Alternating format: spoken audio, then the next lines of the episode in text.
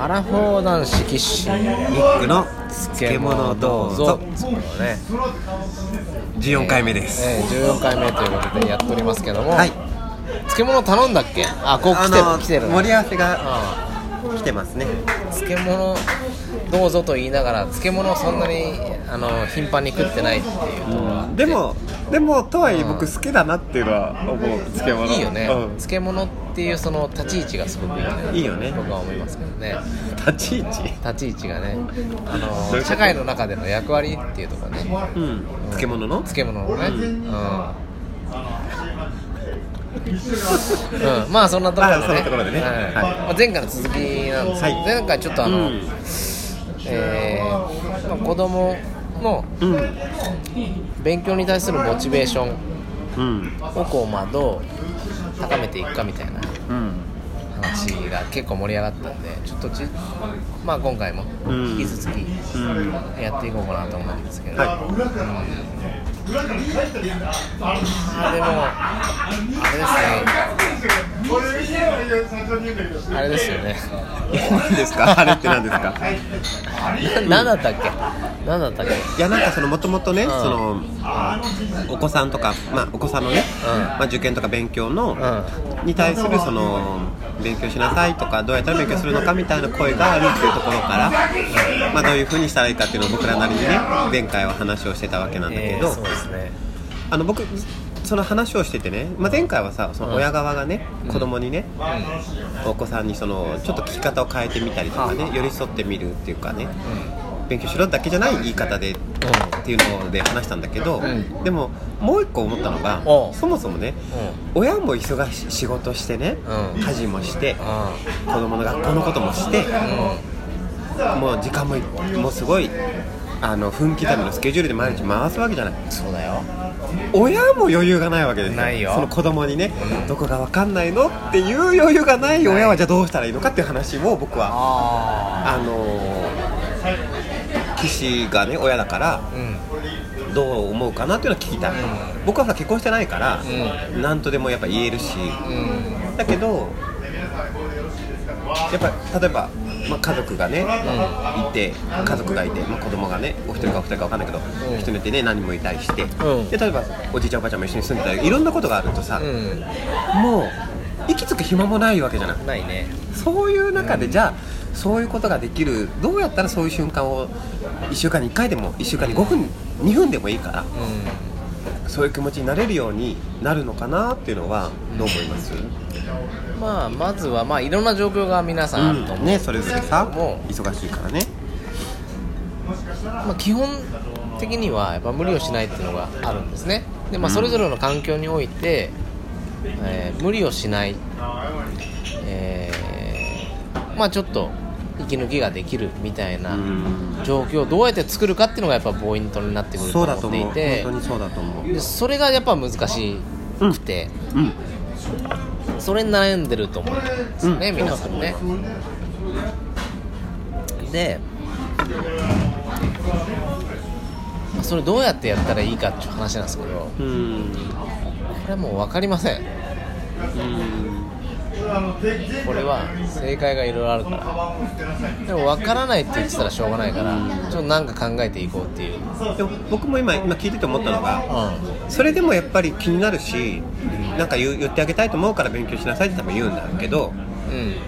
それでも自分にもあまりにも言わなかったらうん。もう無理もねしてるだろうしね毎日、逆に勉強しろって言わないっていう手があると思うんですよね。あそれはいい手ですね。その自分がもうなんかな絞り出して勉強しろ勉強しなさいしか言えないんだったら相手も子供ねお子さんも余裕があればさまあお父さんお母さん疲れてるのかなとか気が悪いなとか思いながらやるんだろうけど、うんそれで子供もいろいろ学校でもあるね、うん。あってむしゃくしゃしてるとこに親も疲れて親も言うがない親が勉強ししてんのとか勉強しなさいって言ったらもう誰にもいいことないっていうかうね、んそうね。あとはやっぱりその自分が思ってる本心を子供にちゃんと伝える。子供だからこれは分かんないんだろうじゃなくてもうなんか本当に友達に相談するみたいにうん。一回ちょっと子供に言ってみたら意外と分かってくれるみたいなところも結構あるんですよ子供って。の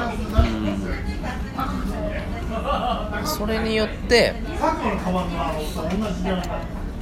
なんですかねえっ、と彼らも、うんあお父さんお母さんもうん。僕私と同じようなうん。悩みを抱えて生きてるんだなっていうことが分かるんでそうするとやっぱりいいことがお互いにあるなっていうのは思いますね。例えばそれをねうん。そういう視点で話せる人って話せればもういいと思う、ん。例えば僕保育園でね、うん。働いてて、うん。特に保育園で働き始めた時って、うん。自分がその保育園の大人側保育園の先生であるっていうのをちょっと気にしてた。だから最初からその環境をすごく縮めるとか距離を近くしてっていうのが僕は最初できなかった。で多分親もそうかもしれないなって思うのが自分が親だから親として接しなきゃいけないとかうん。親として親、うん、子供に対して親としての自分としてうん。対応しなきゃみたいな意識が強い人っていると思うの、うん。うん、でじゃあそういう人が今岸が言ったみたいに、うん。親であり相手は、ね、自分の子供なんだけどでもその親子っていうのをじゃあ抜きっていうのを抜きにしてうん。その1対1の人同士としてねうん。やり取りをするっていうのにそういう経験したことがない人って急にそれできないと思うんだよね。そうか。急にだって子供側もさあ親が親は親だけじゃないんだって思うし親側もきっとさ子供は子供だけじゃないってもちろん分かってるんだけど、うそういうのをどういうふうにじゃあその子供に対して、うんどういうふうな言い方をしたらいいのかとかどういう気持ちでそれを子供に対して自分がどうしたらいいのかっていうのをもう最初難しいっていう人もいるんじゃないかなって思ううんですよね。そこら辺はどう思います？そこら辺はその通りだと思いますけど。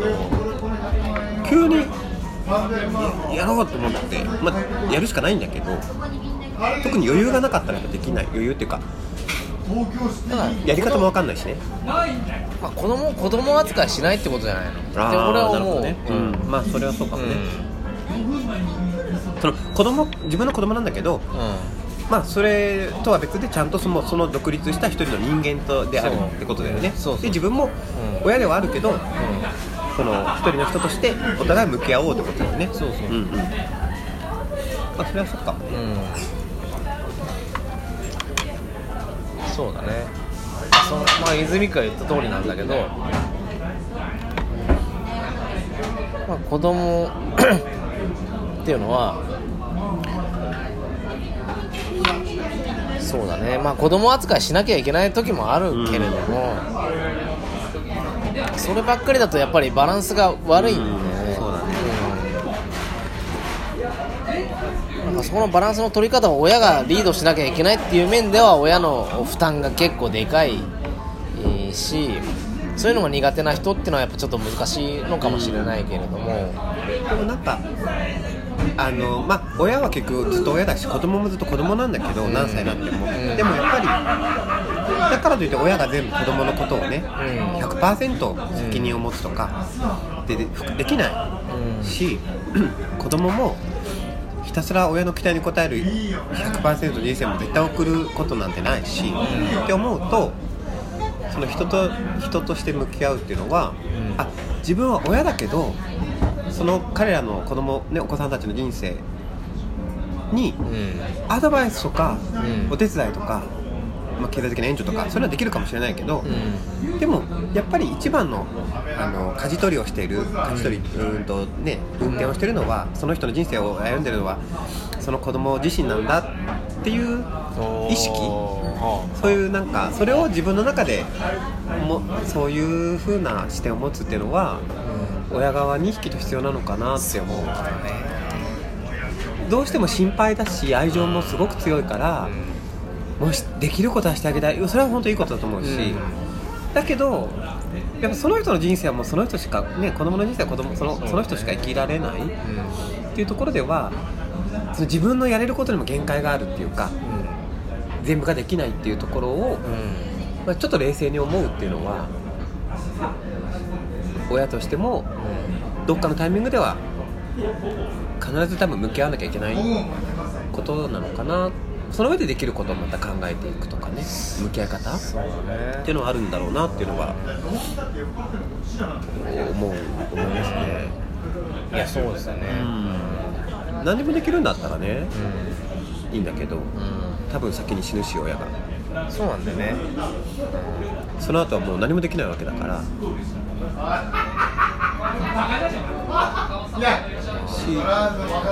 全部が全部親がそういうことをすることが子供にとって本当にいいことかとかね。それが子供そのの人人としてのその子供お子さんの人生としてね。その、うん。それをその彼が望んでるのかとかさ、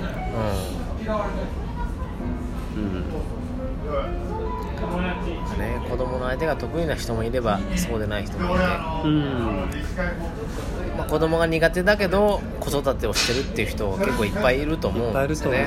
まあそういう人たちはやっぱりかなり、うん、辛い思いをするのかなって思ったりとか。するし、でもなんかその苦手な人もその人がねうん、今は親であるその人が自分が子供だった時にうんもしくはそういう状況だった時に、まあ、その人の自分の親とかねそれの変わる人にうん。とのやり取りはあったからうそういうのを思い出すのもいいかもね。んそういうのを思い出してあね。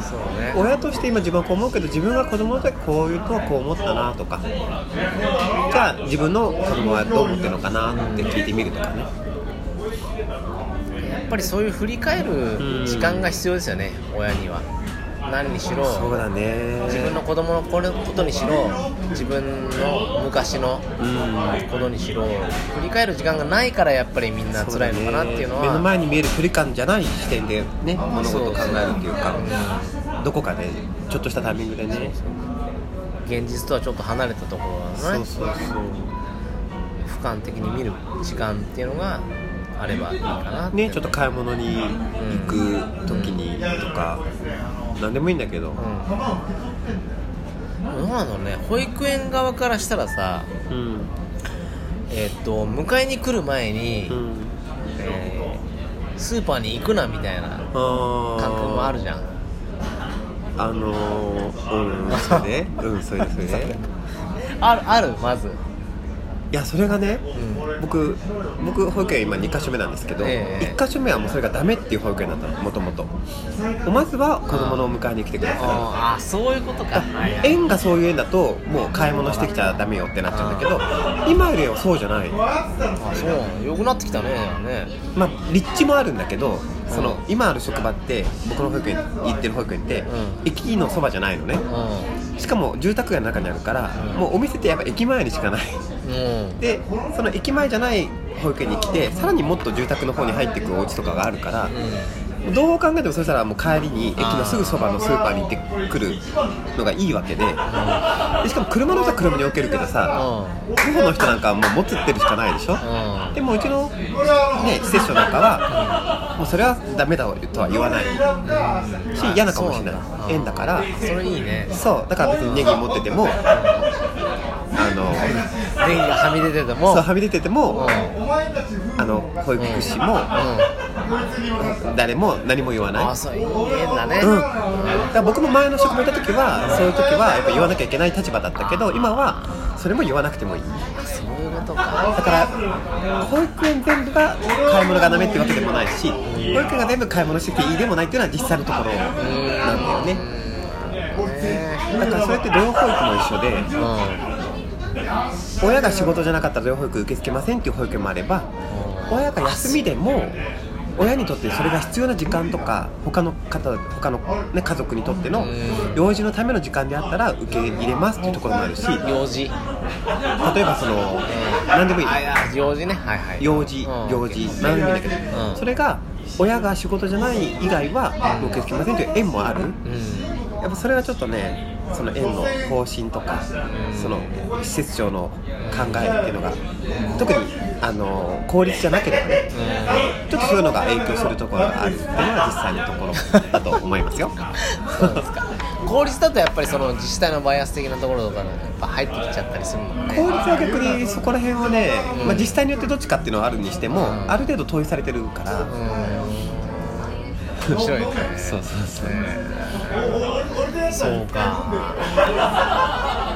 そういうことなんだね。だってそれこそね子供にまず来て買い物行ったらいいって思うのも分かるしだけど子供が双子だとか兄弟がいっぱいいたらうん。お家の人も疲れてて子供も疲れててっていう親子がじゃあそこから混んでるスーパーに行ってさとかっていうことのなんかマイナス面もあってやっぱりその子供のことを本当に思ってる。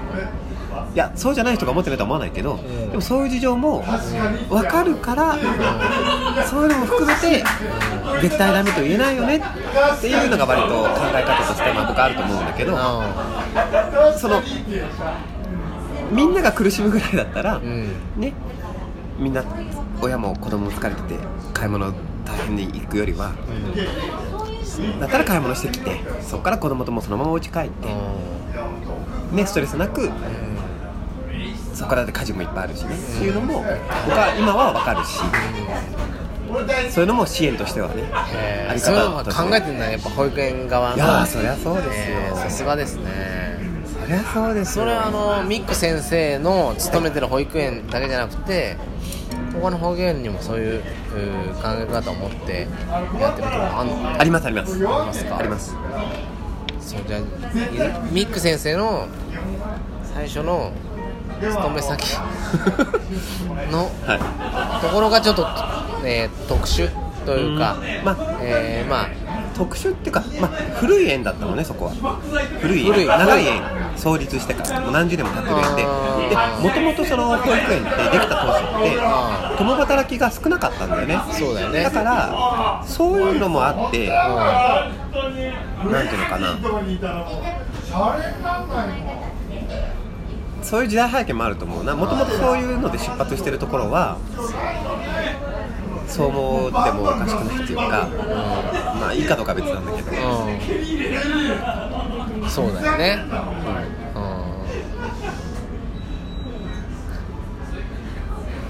はまあもともとね保育園っていうのはやっぱり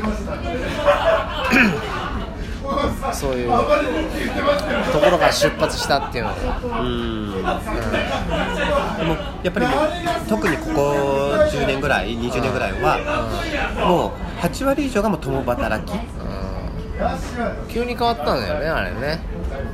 うん。し、まあ、やっぱり社会的にっていうか時代的にやっぱりそういう家族の在り方も変わってきたから。黒さん。大丈夫ですか、はい。ありがとうございます。ありがとうございます。こちらのおも大丈夫ですかね。あちらお外にい。ます。そういうのはやっぱりもう本当に急激にうん変化してるところではあるからね。そうだよねそういうことか。ううん。んうん。ミク先生今日髪型が結構乱れてるんですそうですね。けどなんか忙しいですか最近。いやなんかねこれ朝こんなんじゃなかったんだけどあさ本当っすか。なんか気が付いたらどんどんどんどんうねってきちゃってうん。すごいよね。なんかね近年まれに見る髪型だな。そうだよね。でしかも割と僕うん。夜もお風呂入るんだけど、ん。朝は朝で割とシャワー浴びるんですいつも、うんうん。で今日は、うん。まあ、昨日夜お入ったし、うん。まあ、朝いいかなと思って、まあ、寝癖もそんななかったし、朝は全然こんなんじゃなかったんだけど なんかまあいろいろ子供をね肩車したりまあいろいろましたりまあわかんない湿気とかもあるんだろうけどこんななっちゃった。しょうがないね。まあね。本当恥ずかしい。うん。癖っ気なんでね。そうだね。何の話？これうん。まあそんなところでね。そう。もう本当こんなだった昼間こんなだったからね。僕もびっくりしたって自分でなんだこれ。そんなねなんじゃないか。だいぶカールがかかってるよな。えナチュラルカールです。ナチュラルか朝こんなカールなかったんだよ本当ナチュラルかなこれは。ナチュラルだよ。わざわざこんな変なカールしないよ。ああそうですか。あーじゃあいい話してたのに。そんなところでねナチュラルなカールの感じで今日はちょっそうとナチュラルじゃじゃない不自然なカールですよねもうもはや。まあそれは言わずにおこうと思ったんだけどまあ本人から言ってしまう。これがはい癖っ気の宿命ですよ。そうですね。まあそんなところではい。今日は終わりたいと思いますね。ちょっと本当にちょっとあの意見聞きたいのでそういうのある人ってえあのサイトで送れるの？コメントとかできるちょっとそれは検討しますんで。検討するそうです。はいまあ双方のコミュニケーションができるような、えーまあ、えーインフラもね作っていきたいと思いあますんでね。なるほど。じゃあえーいろいろ持ってる方ちょっとはいお待ちください。はい、はい。そんなところで。はい。ありがとうございました